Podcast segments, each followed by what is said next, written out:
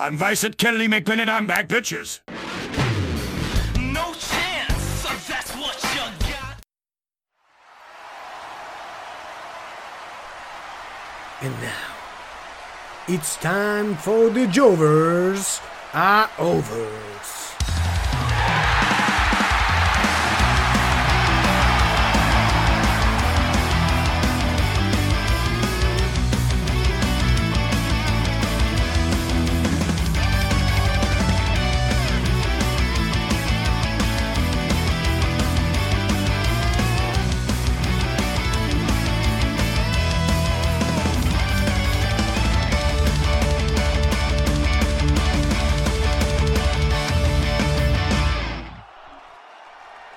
Programa representa la opinión de los simples Jovers y fanáticos del wrestling.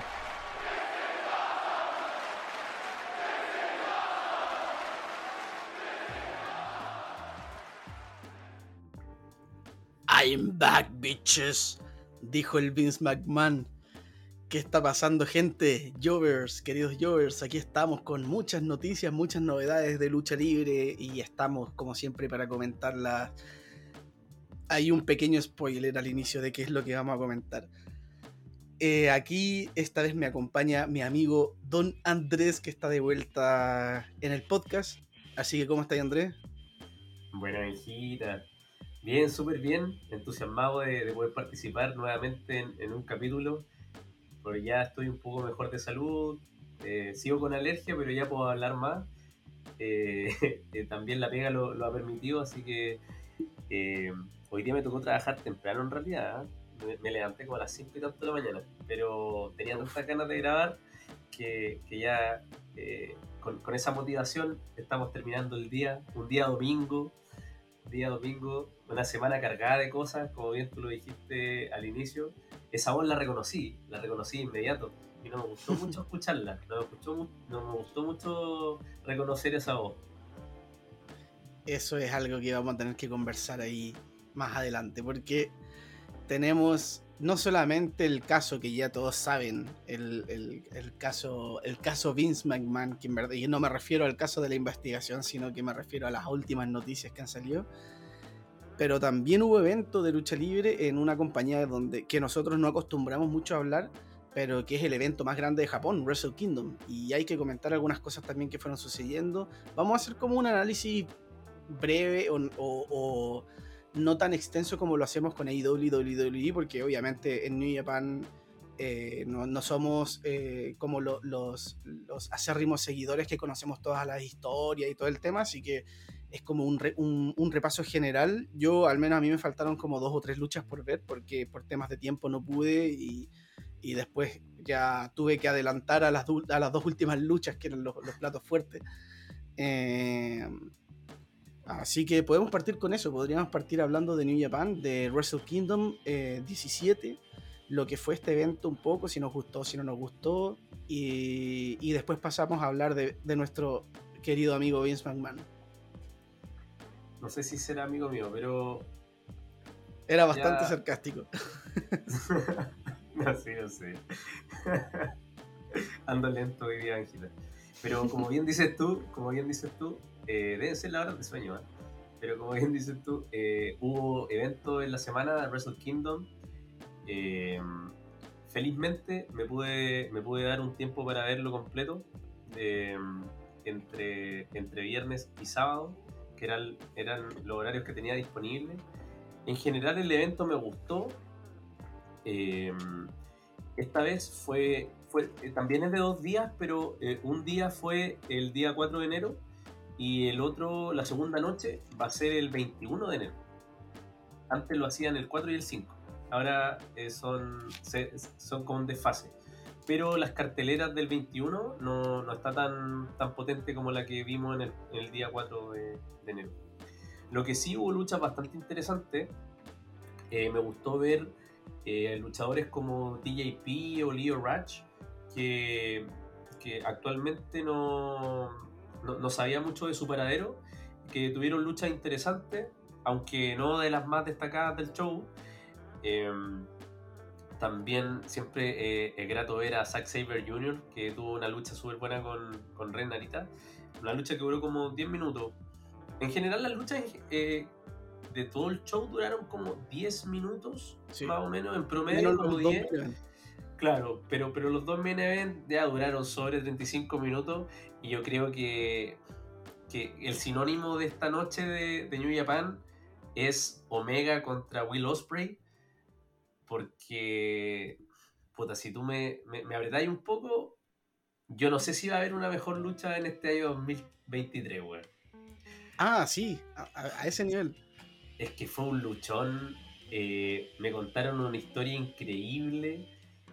eh, lamentablemente, ya me había comido un spoiler, entonces ya sabía el resultado. Pero me imagino la persona que lo vio sin saber el resultado, una locura, weón. Porque yo estaba al borde de- del sofá, weón, a punto de decir, no, weón, estos weones se están matando. Estos weones se están matando. Una lucha increíble. De verdad que, que hace mucho tiempo no veía una lucha tan buena, weón, entre los dos. Eh, yo creo que en papel sabíamos que la lucha podía ser buena, pero esto la, la- dejó en un pedestal de, la- de las mejores de la historia de Wrestle Kingdom. Yo creo que de las mejores de la historia también de la lucha libre, weón, porque si bien la construcción empezó como un poco en, en, en AEW, cuando estaba todo el proceso de, del título de tríos, eh, yo nunca esperé que, escalara de esa forma. No, no sé cuáles son tus apreciaciones de esa lucha, Benja. Eh, sí, bueno, antes de hablar de esa lucha, porque yo creo que eso es como el plato fuerte, tengo que decir que igual hay algunas cosas que me dejaron. eh, pucha, como. com- no, no, no- no decepcionado, pero sí como que me hubiese gustado eh, que se resolviera de otra forma. Obviamente, esto lo hablo desde mi perspectiva como no seguidor frecuente de New Japan. Que en verdad es como quizás eh, participaciones de gente que me hubiese gustado ver en otro papel y no en el que tuvieron, ¿cachai? Por ejemplo, en el pre-show, en la batalla real, eh, hubo grandes nombres, pues tuvo Jeff Cobb, Kenta, Hikuleo, Great Okan, Shingo Takagi, Evil, eh, Ichi, hubieron ah, el fantasma, hubieron, hubo gente que quizás me hubiese gustado ver en una lucha dentro del show principal. Eh, y lo mismo con un poco con, eh, con, otros con otros luchadores que quizás estaban como en, luchas de equipos y quizás me hubiese gustado verlos en, otro, en otras facetas. Pero más allá de eso, bueno, también lo mismo que decías tú de TJP y de, eh, de Leo Rush, que uno, claro, yo también les tenía un poquito perdido el rastro. eh, pero aún así hubieron buenas luchas. Yo creo que eh, este evento en general, eh, quizás en comparación a otros Wrestle Kingdom o quizás como en un evento, como en general, como un, un overall de todo el show, quizás no es como el show perfecto o el show que uno diga así como esto fue así como increíble, ¿no? Pero dentro de todo creo que fue un show bastante redondito, o sea, como que creo que no hubo, o sea, hubo claramente muchos más puntos altos que bajos, creo yo, o sea, creo que casi todas las luchas eh, tuvieron algo que ofrecer y aunque hayan sido algunas más cortas que otras, igual cumplieron con su papel. Así como, como que en verdad eso, eso podría destacarlo como, como un punto positivo, sobre todo para alguien que quizás no sigue tanto New Japan que, como yo, que en ningún momento me, me aburrí en el show. O quizás en algún verdad. momento. Quizás en algún momento sí. La, lucha femenina no me atrajo mucho el decir verdad, salvo lo que pasa después. Pero lo demás encuentro que siempre estuve como entretenido viendo el evento. Eh, así que ese sentido sí. Y bueno, ahí ya cuando hablamos de. de- Yo un poco ahí de la lucha femenina porque yo encuentro que para mí la lucha femenina tendría que haber sido el, el opener, weón. Yo, yo encuentro que tuvo más intensidad que, que la primera, weón. De- del show principal me refiero. sí, Que la sí, de sí, TJP. Yo, yo hubiese dejado la, la de la de Kerry contra Tam eh, Nakano en, en, en la primera. La primera lucha, el, el opener. Y ahí con, con la llegada de, de Mercedes Monet. Sí.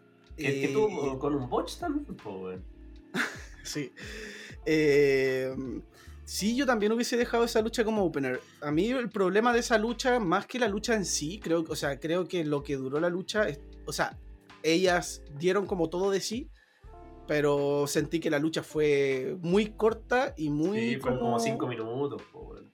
como que en verdad, como que se notaba que el pretexto era para el debut de Mercedes Monet más que otra cosa, ¿cachai? Como que igual lo encuentro un poco lamentable porque si bien New Japan no está acostumbrado a tener como división femenina como tal, eh, el público tampoco está acostumbrado quizás a recibir este tipo de lucha, pero igual era un momento histórico, estamos hablando de que Kairi Sane o Kairi es la, la primera campeona, entonces eh, igual hubiese sido bonito ver una lucha quizás más. algo más. Pero bueno, la- al final lo, lo más importante pasa después, como lo habíamos comentado, debuta eh, Mercedes Monet, quien era conocida en WWE como Sacha Banks. Eh, debuta, la, la canción no me gustó para nada, tengo que admitirlo. Eh, en, en cuanto al look, creo que se veía súper bien. Y claro, ahí también hay alguna. Alguna como controversia con el cómo salió ejecutado el finisher, aunque yo creo que fue más culpa de Kairi que de Sacha. Sí, sí, sí. Es que Porque el rodillas, finisher originalmente. Sí, pues eso. El finisher originalmente ella tiene que caer de pie y después tirarse para el DDT y ella cayó rápido. O sea, como que no, no hizo esa pausa. Claro. Entonces se vio mal y. Pero en verdad. Bueno, ah, y se anunció que va a haber una lucha titular entre ella y Kyrie en. Creo que es en Los Ángeles, ¿no? Es en Estados Unidos. Sí, es- eh, si no me equivoco, en San José. Ah, ya, sí, puede ser. En San José, eh, por el, el, el valle. La, la, mm, ¿Cómo se llama? No, es algo del valle. El show, Battle el of Valley, algo así, no sé. de la batalla del valle. Sí, en Battle of the Valley, algo así. Sí. Eh, y bueno, obviamente también habían comentarios de. Bueno, había todo tipo de comentarios en la gente. Obviamente la gente más intolerante que, ay, pero ¿cómo te vendiste y te fuiste para allá y toda la cuestión?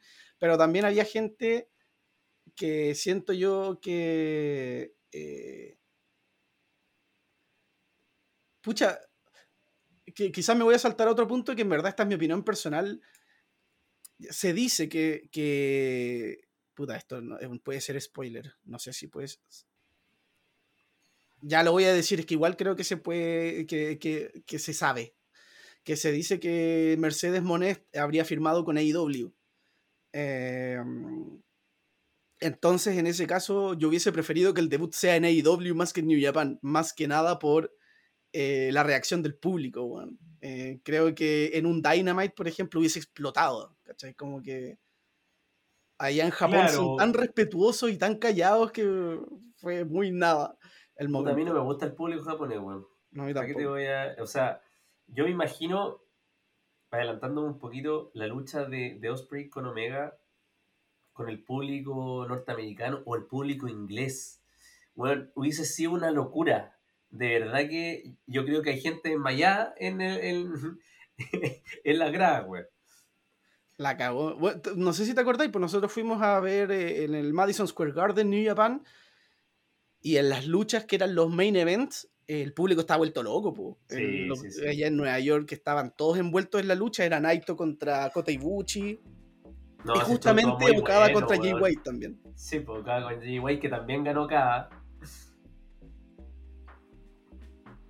Sí, y el público estuvo súper encendido ahí en Estados Unidos, pues ya en el en Japón nada que ver, pues entonces obviamente eso le resta quizá un poco al impacto del debut de Mercedes Monet, pero bueno, en verdad son detalles, eh, hay que ver cómo le va, creo que obviamente es un nombre súper potente, así que nada, hay que ver cómo, que- cuál va a ser su rumbo en este camino. Sí, igual es una buena adición, yo creo. Y, y, y, y ya saber que podría llegar a AEW también me da como eh, una luz de esperanza de que esa división mejore, pero ya de forma constante, bueno. que se mantenga un nivel, no sé si superlativo, porque es difícil con, con la experiencia que tienen todas las luchadoras y, y la poca exposición que tienen también. Pero eh, siento que ha ido mejorando, ha ido teniendo más nombre y con la llegada de Sacha todas podrían ir subiendo de nivel. Así que, bueno, esperemos. Yo creo que eh, no, no es secreto para nadie lo que tú comentáis, eh, que podría ser la, la, la compañera sorpresa de Saraya. Eh, quizá iba a debutar en. en ¿Quién el la debut. lesionó? ¿Ah? ¿Quién la lesionó? Oh, Sacha lesionó a Paige, po. Sí, así que sería irónico verla haciendo equipo ahora. Pero, pero, pero te imagináis, te imagináis, ganen y después Sacha haga el turn, como siempre. Uh, Sería uy, bueno, estaría bueno. Se Sería podría armar bueno, una muy buena historia. Sí, Y sería, sería como muy llamativo eh, considerando lo poco atractiva que es la división femenina actualmente. sí. No, me- está bueno. Ya, vamos a tener que, que estar pendientes, porque también he estado un poquito desconectado de Dynamite, considerando que he tenido mucho trabajo.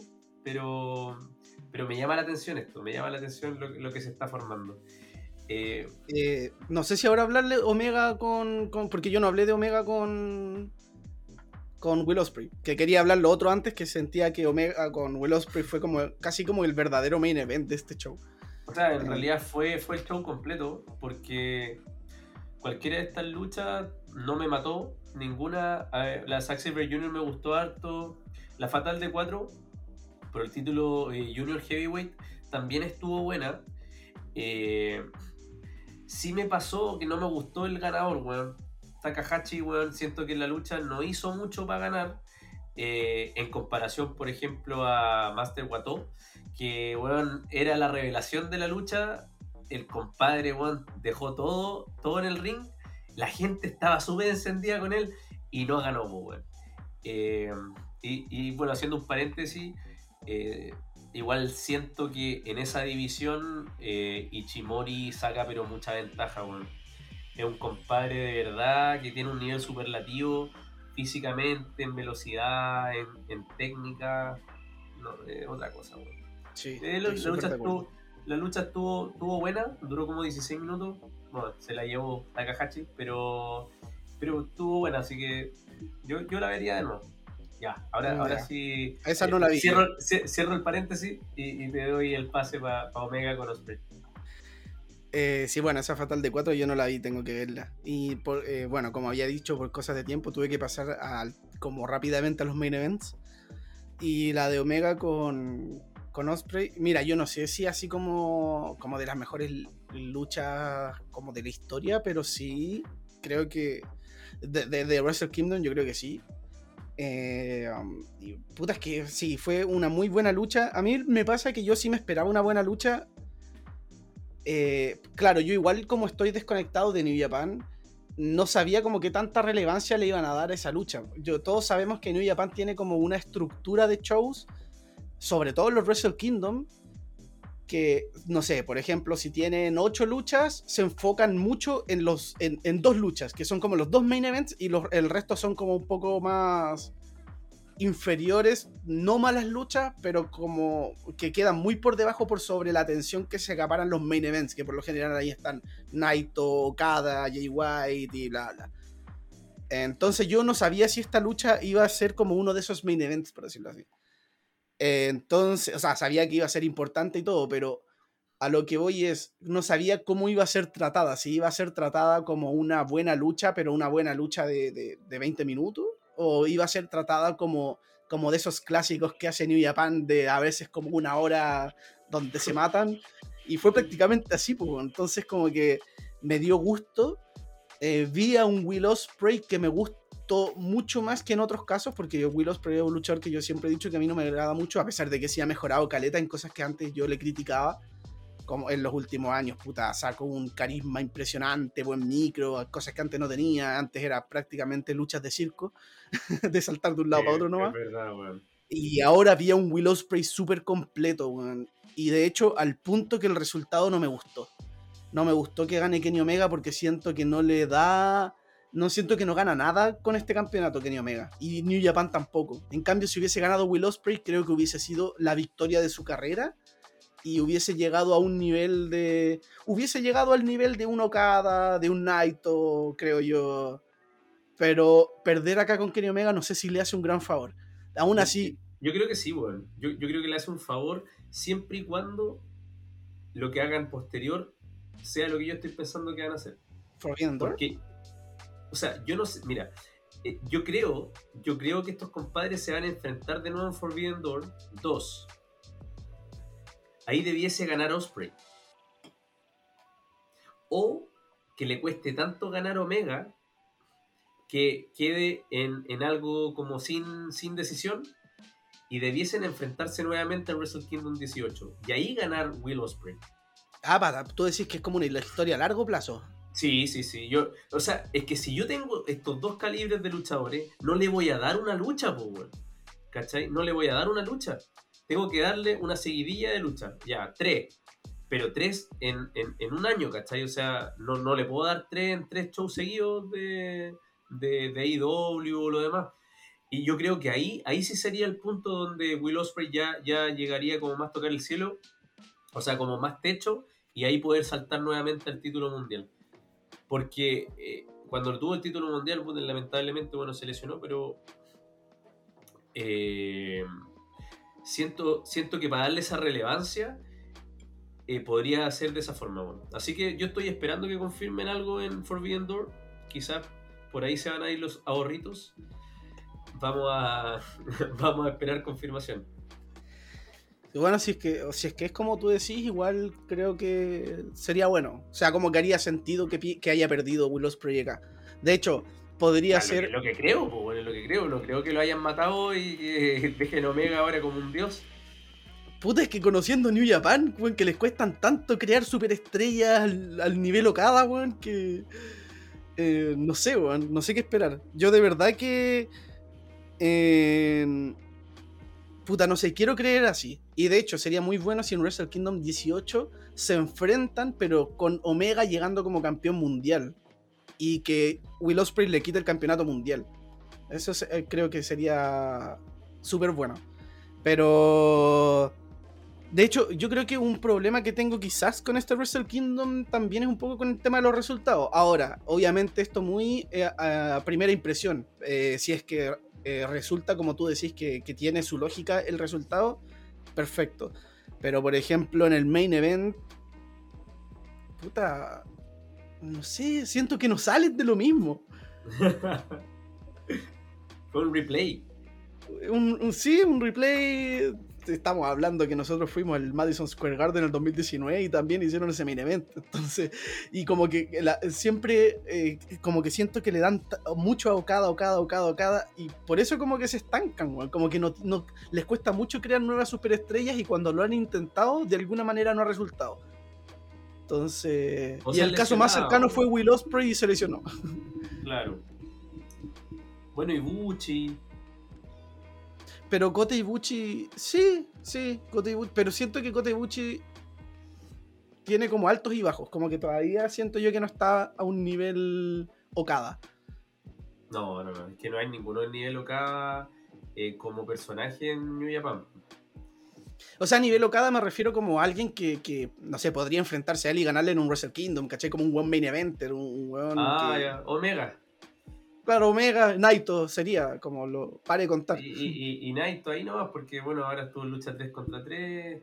Sí. Eh, bueno, pero igual los comentaristas decían, decían como Naito está haciendo todos sus esfuerzos para el próximo Wrestle Kingdom retar al campeón, no le gusta Sí. estar en esta posición, ¿cachai? Sí, eso Ah, fue bueno. bueno. De hecho, eh, una cosa que quizás mm, no sé si me gustó tanto tampoco fue que a raíz, o sea, en, esta lucha de Omega con, con Osprey, estuvieron mucho rato los comentaristas vendiendo de que Kenny Omega estaba a su 80%. Y como que no, como que no estaba a su 100. O no sé si yo entendí mal o eso fue lo que estaban comentando. Y, O sea, eh, Don Callis, Don dijo que, que, que Omega, cuando estaba menos de su nivel, eh, cuando estaba al 50%, era igual que todos. Pero que actualmente Omega llegaba en su mejor eh, estado físico en años y que ahora estaba, él creía en un 80%, que todavía no llegaba al 100%, pero que en ese 80% era mejor que todos los luchadores y mejor que Osprey. Entonces los comentaristas se tomaron de eso y en la lucha decían, ah, entonces Omega está al 80%, pero ¿tú crees que está al 80%? Y ahí Don Callis decía, eh, bueno, sí, yo dije 80%, pero puede ser que no sea, que sea más, que sea menos, y como que empezaron a jugar con eso, ¿cachai? Pero, pero no era un tema de que los comentaristas hayan dicho, no, Omega está al 80, no, sí fue Don. Callis que, me- que metió esa cuestión y ahí después empezaron a hablar. Entonces yo entendí mal. Ahí entonces. Eh, ahí mi, mi punto queda, queda resuelto. Porque claro, yo lo había entendido como de que estaban vendiendo, de que estaba al 80%, como que no estaba a su 100, ¿cachai? Entonces yo decía, puta, Omega a su 80 le ganó a Will Ospreay, que Will Ospreay sí está en su 100, como que me hacía ese ruido. Pero Claro. claro, si es como lo decís tú, ahí sí me agarra más, más, más sentido. Bueno, eh. No sé si tengo más que agregar, es que en verdad sí, la, la lucha estuvo muy buena. La, el- el- la autoridad, el árbitro, bastante como el hoyo, la verdad. bueno, siempre. za- zapatitos rojos siempre lo, lo, lo pasean. lo- sí, no, cero respeto le tienen. Y bueno, hay una, una, una movida que se vio brutal, que fue el super DDT que hizo Kenny Oh, Omega el esquinero. en el esquinero desprotegido donde queda sangrando. Fue... Ay, pero es que me dolió así de solo verlo. No, es que la lucha completa, weón, sí. Eh, yo creo que primera vez. A ver, es que. A mí me gusta Osprey. Pero me pasaba lo mismo que a ti. Como que no me enganchaba como el compadre con carisma y todo. Pero en esta lucha siento que contó tan bien la historia en el ring junto a Omega. Que weón me produjo un mar de emociones, weón. Y en un momento yo quería que ganara Osprey. Pero mi favorito siempre ha sido Omega. Entonces, eh, yo sentía el esfuerzo que estaba haciendo Osprey por ganar, pero de verdad que, que, que se mataron, weón. O sea, Omega, Omega en Japón es un Omega totalmente distinto al que vemos en AEW, weón. Es, Sí. es un Omega, pero superlativo. Yo no nunca he visto ese Kenny Omega en AEW, weón. Nunca. Yo no sé si se transformará en Japón, weón. No sé, no sé si volverá Super Saiyajin. No sé qué le pasará, weón. Sí, Pero- no sé si es una decisión propia, porque es verdad eso, o sea, como que en AEW no, no, no te da un clásico así, eh, no, no, no es el mismo... Sí, como que en AEW quizás le falta Como ese que se limita, weón, no sé. Pero, pero es que si tú, te- si tú pensáis en general eh, de, de cuando fue campeón, aparte del feudo con, con Hanman, que, que es de los mejores feudos que han hecho en, en la empresa en, en su historia, eh, ¿qué rival de peso tuvo, weón? ¿Qué rival de peso tuvo que uno, uno dijese así como, no, sabes que ahora ya pierde el título, perdió, lo va a No, ninguno, porque por ejemplo, ni con Orange Cassidy, ni con Pac, ni con... Christian Cage. Ni con Christian. ¿Quién más estoy pensando? Bueno, Jungle Boy menos. Eh, Es que en realidad no hubo, ¿cachai? Un, por ejemplo, que llegara Okada o que llegara alguien, alguien de peso y que estuviese en un feudo y dije, ya, ¿sabes qué? Claro, exceptuando que tuvo con Moxley, pero ganó con trampa todo, ¿cachai? Entonces, el Omega que no gana con trampa, aunque sea Hill, porque el compadre es una máquina, ese, ese, ese Kenny Omega yo no lo he visto en AEW. Sí, estoy de acuerdo. Así que bueno, esperemos que en algún momento aparezca y si se da la revancha con Osprey, sea igual o mejor, bueno. Aunque está difícil, pero, pero siempre se agradece una lucha entre los dos que yo no había visto ninguna, bueno. Mm. Sí, y, Bueno. y- y no- ya, no, ya no tendrá la- el factor de verla por primera vez, que eso siempre es un factor importante. O sea, ya, ya se habían enfrentado antes, pero... Sí, pero no en, no, no en algo importante. Creo que Claro, se no, enfrentaron como sí. en PWG, no, no recuerdo en dónde, pero fue como hace años, no en los mejores momentos de cada uno tampoco. Entonces, Si no me equivoco era un G1, no, no, no recuerdo, bueno. Pero, pero ah, puede Claro, claro, se, se- se habían, habían luchado. Eh, como no somos seguidores, discúlpenos, Jovers, no tenemos los datos tan frescos como con las otras empresas, pero intentamos hacer nuestro mejor esfuerzo. Lo que sí, esperamos que hayan disfrutado igual que nosotros y concuerdo contigo con el main event, eh, que me faltó también ese main event. O sea, el main event era- había sido el anterior. Y bueno, el resultado era bastante lógico. Yo creo que todos pensamos, ya sabíamos que Okada iba a ganar. Eh, porque también están estas conversaciones de que Jay White, si es que sigue en Japón, no sigue en Japón. Eh, hay, hay como todavía una incertidumbre ahí. Entonces, en base a la incertidumbre, al igual que antes de la creación de AEW, eh, los resultados son más predecibles. Entonces ese resultado para mí era un poquito más predecible. Pero eh, no por eso dejó de ser una mala lucha, de hecho fue una lucha buena, y, pero, pero claro, no, no, no salió de lo que nos ha mostrado anteriormente. Sí, ese es el Eh, tema. O sea, la lucha fue buena, pero fue lo que podría mostrar un Jay White contra un Okada, que lo hemos visto varias veces y, y- y- Claro. y no fue nada muy diferente. Pero, pero fue una buena lucha igual. Eh, y creo que el verdadero main event fue Omega con, con Osprey. Así que yo creo que saliendo de esto podríamos abordar el otro tema. O no sé si te- se te queda algo por hablar acá en, en Wrestle Kingdom. Eh, o sea, solamente que ligado a New Japan, eh, con estos resultados, eh, me da eh, mucha.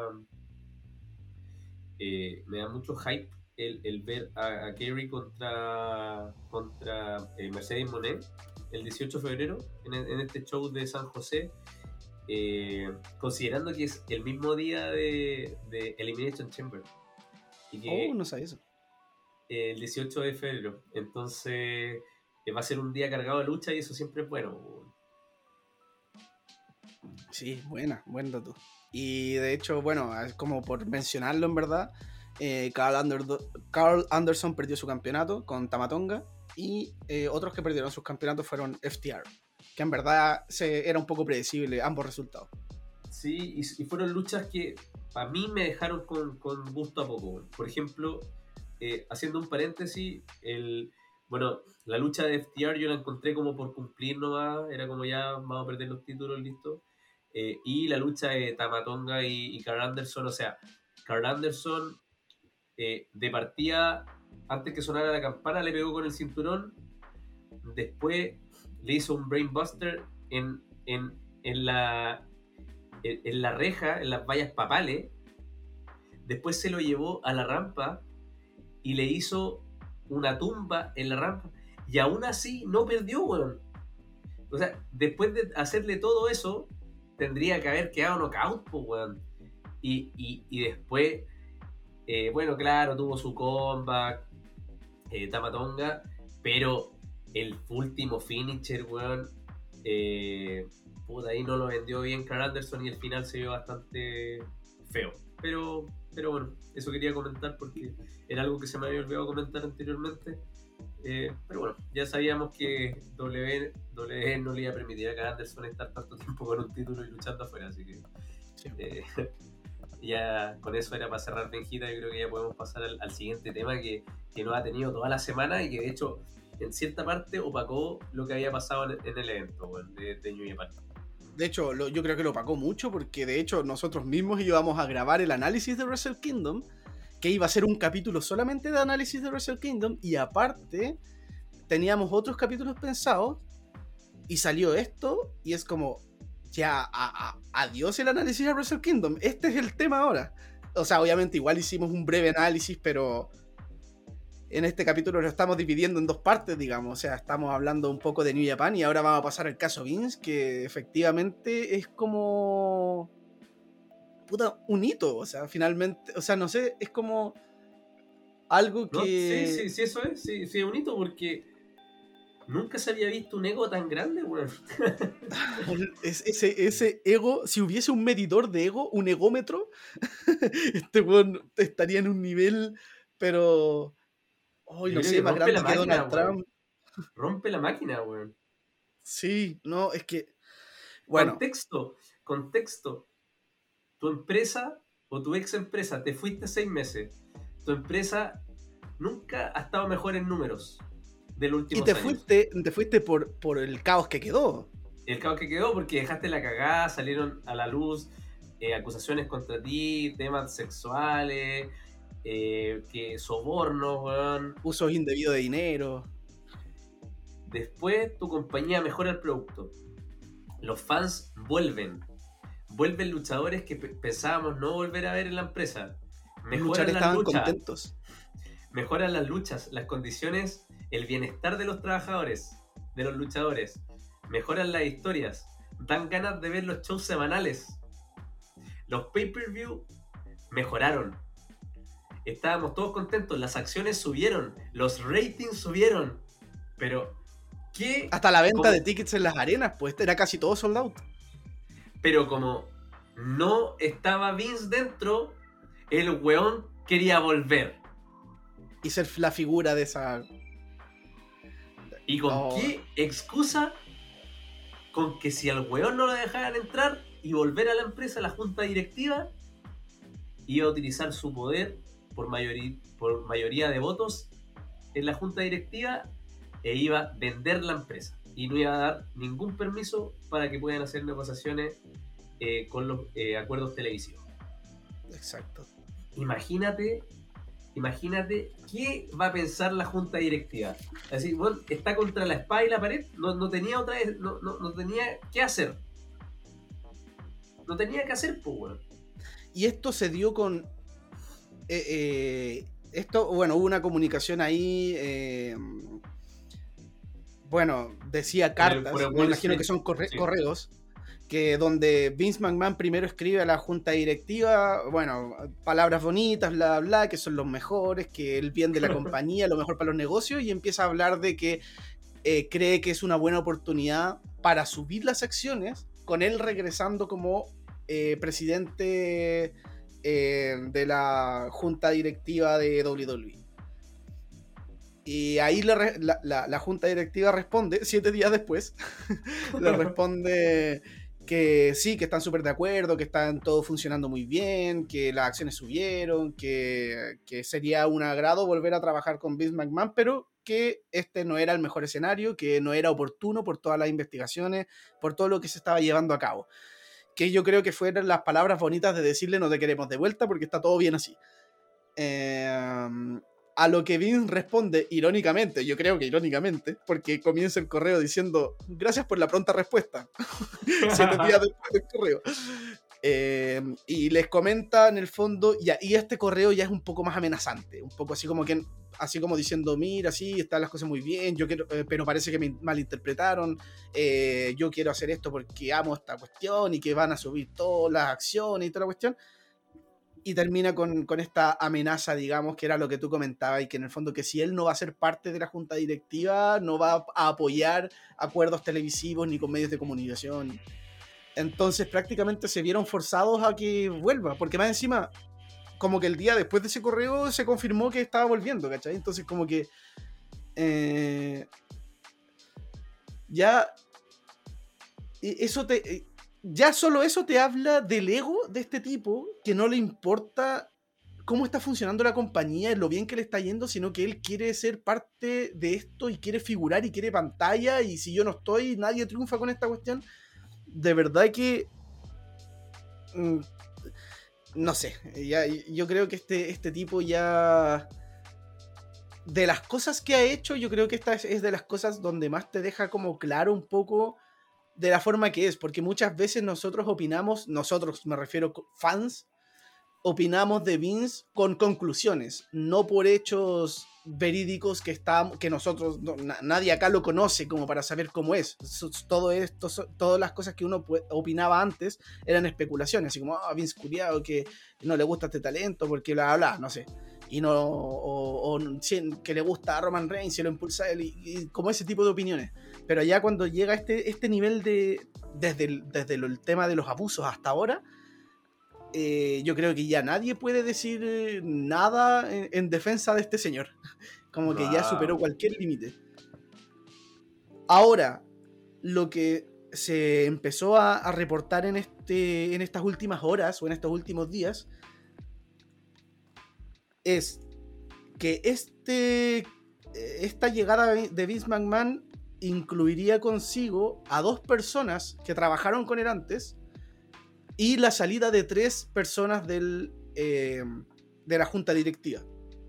Estas dos personas son eh, Michelle Wilson y George Barrios, que habían sido despedidos el 2020, de hecho. Eh, ahí, quién sabe qué motivo habrá ahí para traer justamente a estas personas de vuelta, pero eh, lo que sí creo que de manera momentánea nos podemos entre comillas, tranquilizar un poco es que se oficia, no es que se oficializa, pero como que deja en claro que su intención no es como estar ahí en la parte creativa, o sea que Triple H, Stefan y Nick Khan mantendrían sus puestos.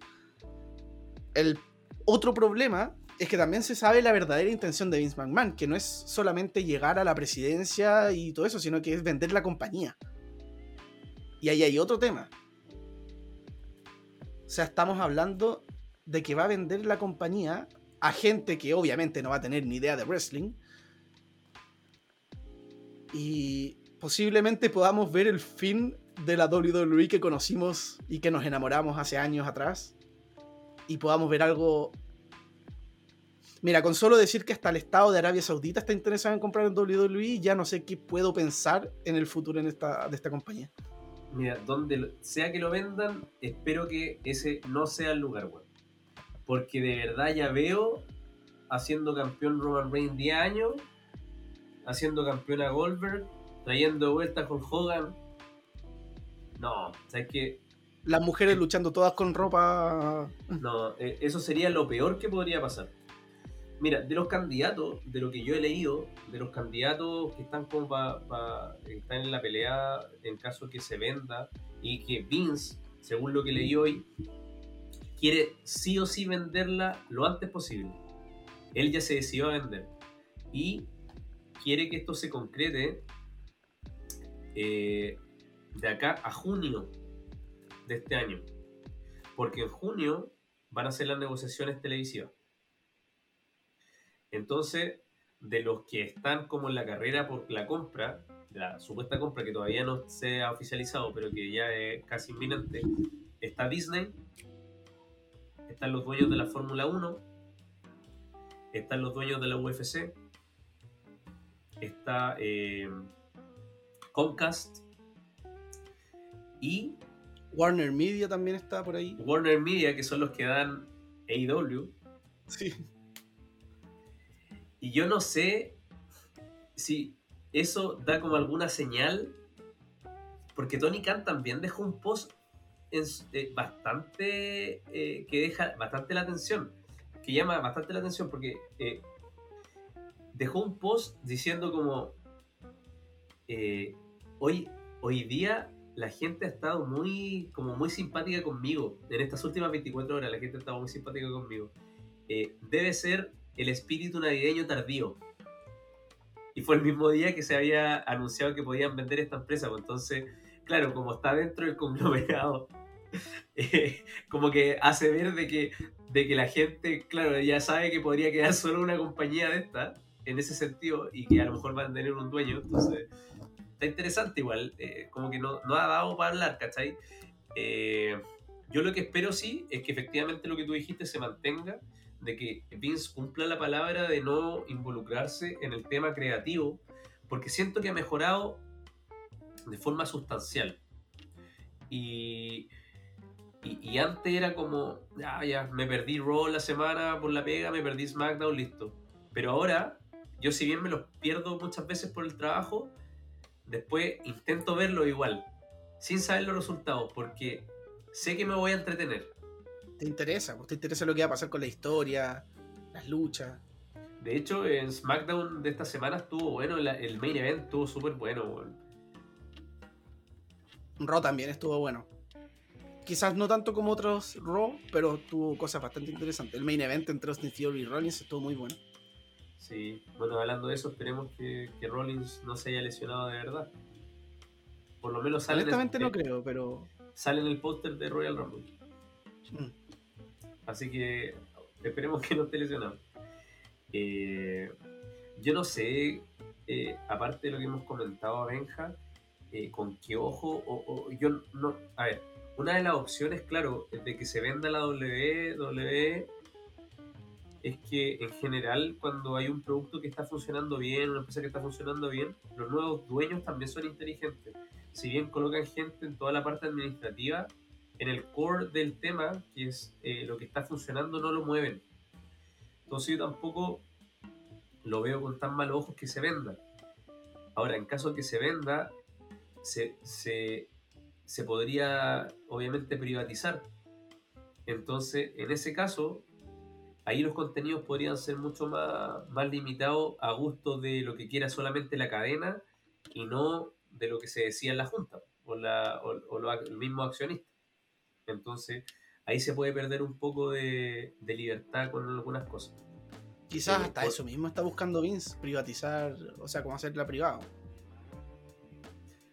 Sí, pero es que está buscando, él, él dice como maximizar como el precio de la empresa a lo más posible, la ganancia, o sea, la- la- las acciones y venderla en ese momento, ¿cachai?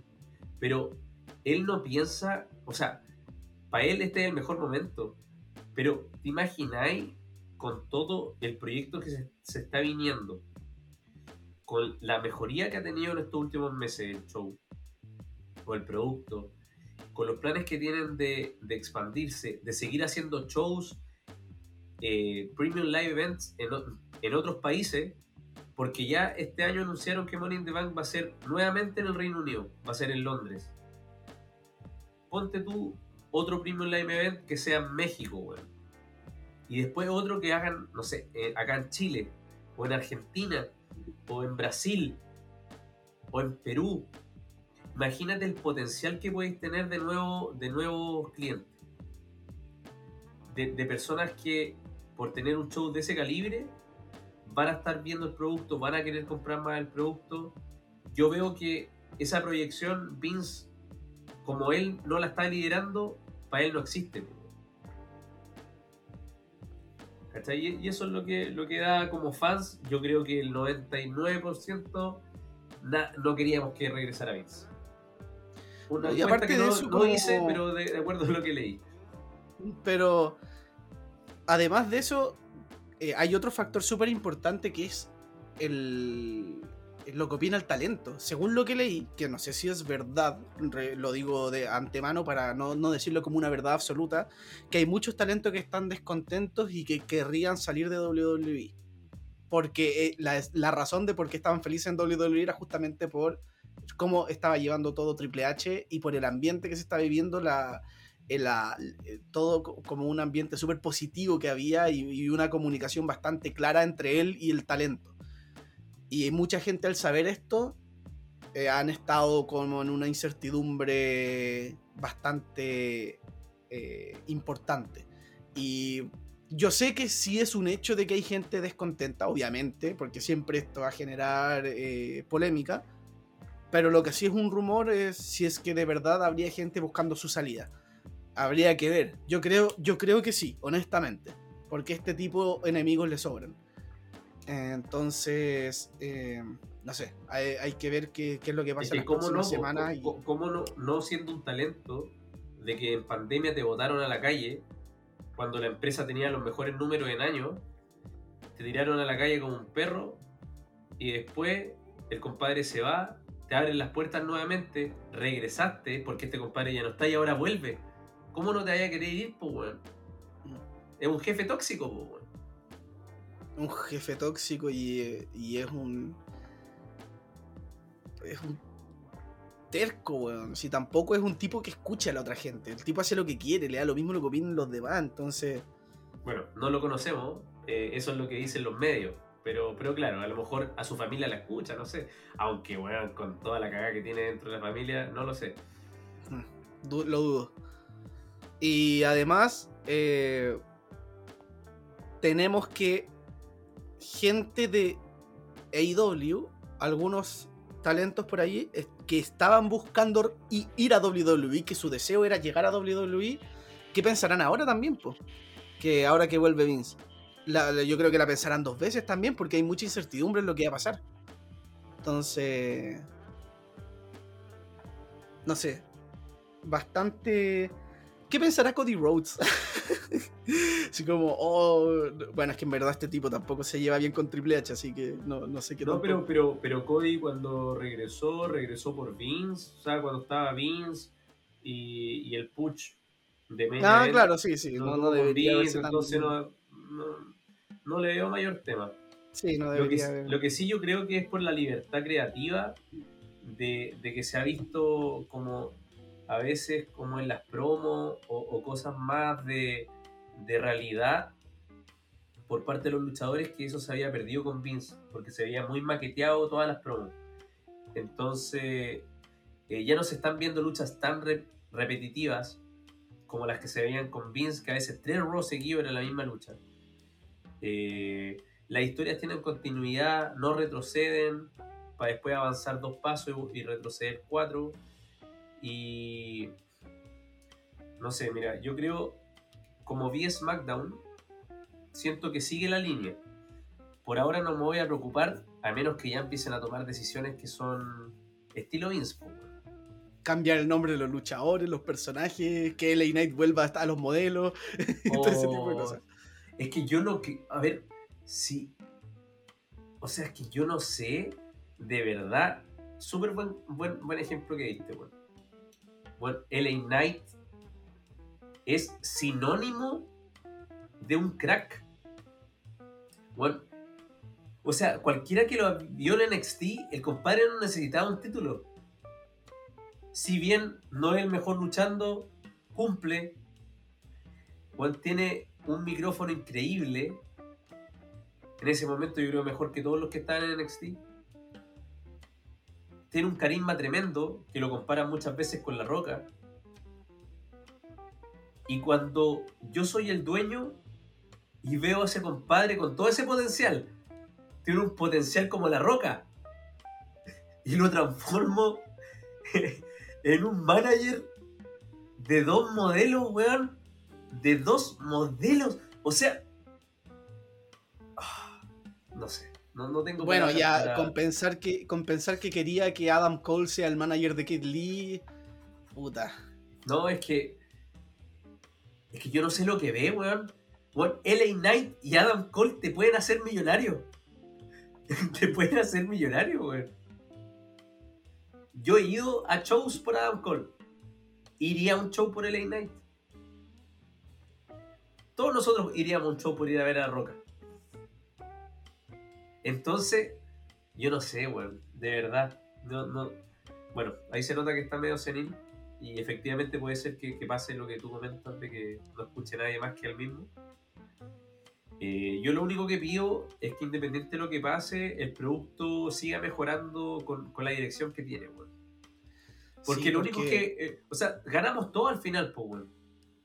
Ganan Sería triste. Ganan lo- lo- los talentos, ganamos nosotros como fans. ganan todo. Hasta el ambiente interior mejora.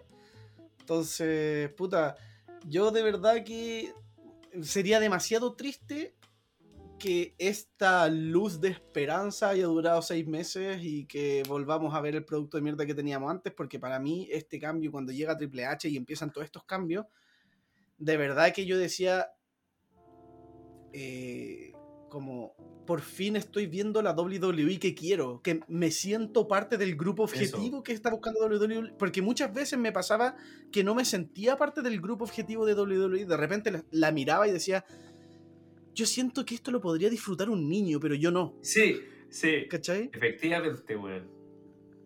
Y ahora con Triple H siento que sí me están hablando a mí. Como, oye, el sábado o el domingo tenemos show, weón, atento. Y yo, sí, weón, quiero verlo porque me están apuntando a mí. Como que, claro. weón, es prácticamente.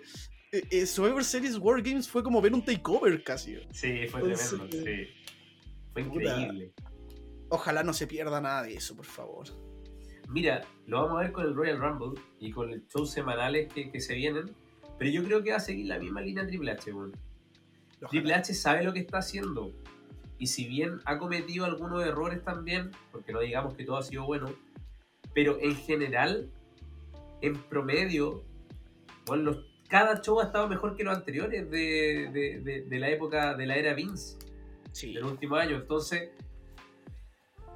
mira, pensemos positivo. Se nos viene un WrestleMania que tiene tintes, si es que es verdad lo que, lo que dices tú de que a lo mejor Rollins no se lesionó, que puede ser uno de los mejores WrestleMania, porque tiene todos los factores para que, pa que sea. La ciudad, los luchadores, bueno, si bien se lesionó Styles, eh, que es tremendo, pero tiene luchadores para suplirlo. Si bien nadie va a reemplazar a Styles como Styles, hay, hay historia y luchadores que también pueden cumplir un papel importante. O sea, Y claro, que- eh, Styles es tremendo en el ring, pero tenemos a Seth Rollins, AJ Styles, o sea, perdón, eh, eh, Seth Rollins, Kevin Owens, Sami Zayn, eh, puta, tenemos un montón de nombres, el mismo LA Knight, hasta bueno, los usos por la parte en pareja. Bray Wyatt, Bray Wyatt, tenemos Matt a Drew. McIntyre, Matt Riddle, Sheamus. Gunther. Gunther, bueno, tenemos... Se supone que si WrestleMania dura dos noches, lo que hemos visto anteriormente es que son aproximadamente siete luchas por noche. Yo creo que no sé, por más que uno a, uno le gusta Styles y todo, a mí me encanta Styles, es, mi, es mi luchar favorito actualmente, de hecho. Eh, pero creo que no es indispensable para una cartelera de dos noches de siete luchas. Creo que perfectamente puede haber un Gunther, Lesnar, Sheamus, eh, lo- Bloodline, todo este tipo de gente, sumando las luchas femeninas con, no sé, un- una Rhea Ripley, una Bianca, Charlotte. Podía ser una cartelera, pero maravillosa. Y con Triple H de buqueándolo, Es que de hecho eso es, eso es lo que llama. Tú puedes colocar a dos compadres X, bueno, en la era actitud, colocaba a Midion contra Víscera y te dan una lucha buena, weón. A ese nivel. Era, era, era porque el público también ayudaba mucho a eso. Porque el producto te mantiene atento, te mantiene encendido con entusiasmo. Y, te dan ganas también de viajar, po, weón. O sea, eh, el día el mismo día que anunciaron lo de Money in the Bank en Londres, yo de hecho te lo comenté. Te dije, weón, quizás voy a hacer la logística para hacer calzar algunas cosas e intentar ir. El mismo día, un balde de agua fría, la noticia de Vince. ¿Qué ahí pasó? se te vino la duda. dije, con esta incertidumbre, hacer esa inversión para que después me lo esté buqueando Vince, no gracias, mejor esperar. Y yo creo que hay muchos fanáticos igual. Hay muchos fanáticos que iban a esperar el resultado del Royal Rumble para ir a WrestleMania y que ahora están con la incertidumbre de qué va a pasar. De hecho, WrestleMania tiene un. Una. eh, esto lo leí hace poco. Que, que a WrestleMania le ha ido tan bien con la venta de entradas que. eh, que ya está, no, están cerca del sold out, por lo que tengo entendido. Y por lo Y general en tan bien WrestleMania. que lo van a hacer tres noches. Claro, lo van a hacer dos fines de semana. Eh, no, pero, pero eso también te habla de algo, pues si siempre en los WrestleMania uno puede ir el mismo día y va a encontrar entrada, eh, probablemente. Sí, O sea, sí, sí. Los ringside y todas esas ubicaciones se agotan rápido, pero de, de- si tú querís ir el mismo día, podía encontrar una entrada buena o podía encontrar entrada. O, o sea, podía o que entrar, vaya a ver con binoculares o en las pantallas, pero vaya a estar ahí, pues, weón. claro, pero siempre quedaban entradas. Ahora se está acercando un sold out por lo que, lo- por lo que leí. Y eso sería igual histórico. O sea, es que ya te está diciendo algo, weón. Ya te está diciendo algo. O sea, bueno, todos lo vemos. Menos el viejo. Puta la wea. Vince siendo el malo en el buqueo, eh, o sea, en, en storyline y fuera del storyline. Como persona y como Mr. McMahon. Esto, esto da para eh, un capítulo de Dark Side of the Ring.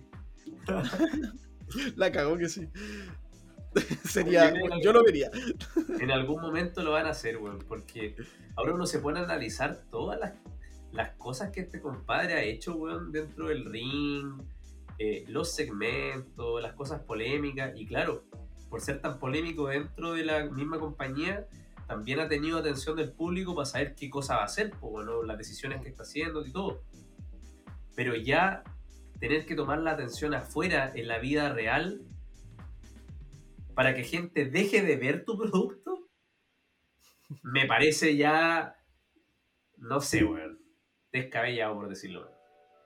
Pero bueno, eh, yo no sé, Parece si- real. no, no, no sé, Benjita, si, si, si, si tengo mucho más que decir sobre el tema, porque yo creo que estaríamos rebotando en, en...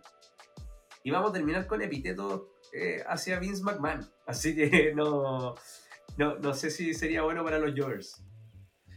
Vamos a. Ay, es que ya de verdad.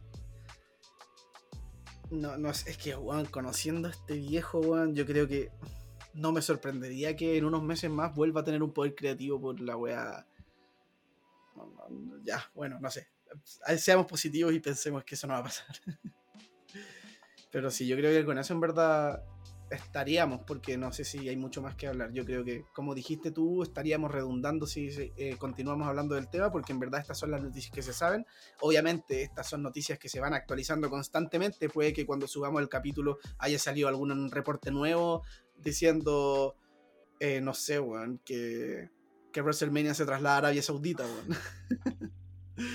y, eh, pero obviamente lo que la información que tenemos hasta ahora en este capítulo es lo que hemos comunicado. en el fondo. Así es. Así que Jovers, es, eh, esperamos saber Jovers. también sus opiniones en, en nuestro Instagram. Síganos en Instagram, de Jovers guion bajo podcast. Eh, obviamente, eh, síganos en, en nuestra cuenta también de, de Spotify y eh, bueno, por ahí vamos a estar viendo eh, al- algunas cositas para este año 2023, por ahí, así que que, que estén atentos. ¿no? Así es, queridos Jovers. Eh, Y un saludo bueno, para nuestro amigo Chavi. Sí, este año partió con, con hartas cosas. eh, y, y bueno, está interesante. Vamos a ver cómo sigue. Un abrazo y también saludo al gran Xavi que pronto se va a unir a esta transmisión de los nuevos capítulos de The Jovers a Ah, Over. Overs. Ah, y también le mando un, un saludo a nuestro amigo Douglas, que nos ha apoyado en los últimos capítulos y nos seguirá apoyando con capítulos futuros. Así que un gran abrazo y que escuchen también eh, sus canales, su podcast. eh, siempre hay cosas que decir y, y sus, eh, sus proyectos, aparte con sus amigos puertorriqueños, Carlos Toro, Daniel Portera de Sin Descalificación, para que los sigan. Tienen un contenido bastante interesante de lucha libre, así que eso, queridos Jovers, nos estamos escuchando en una próxima oportunidad.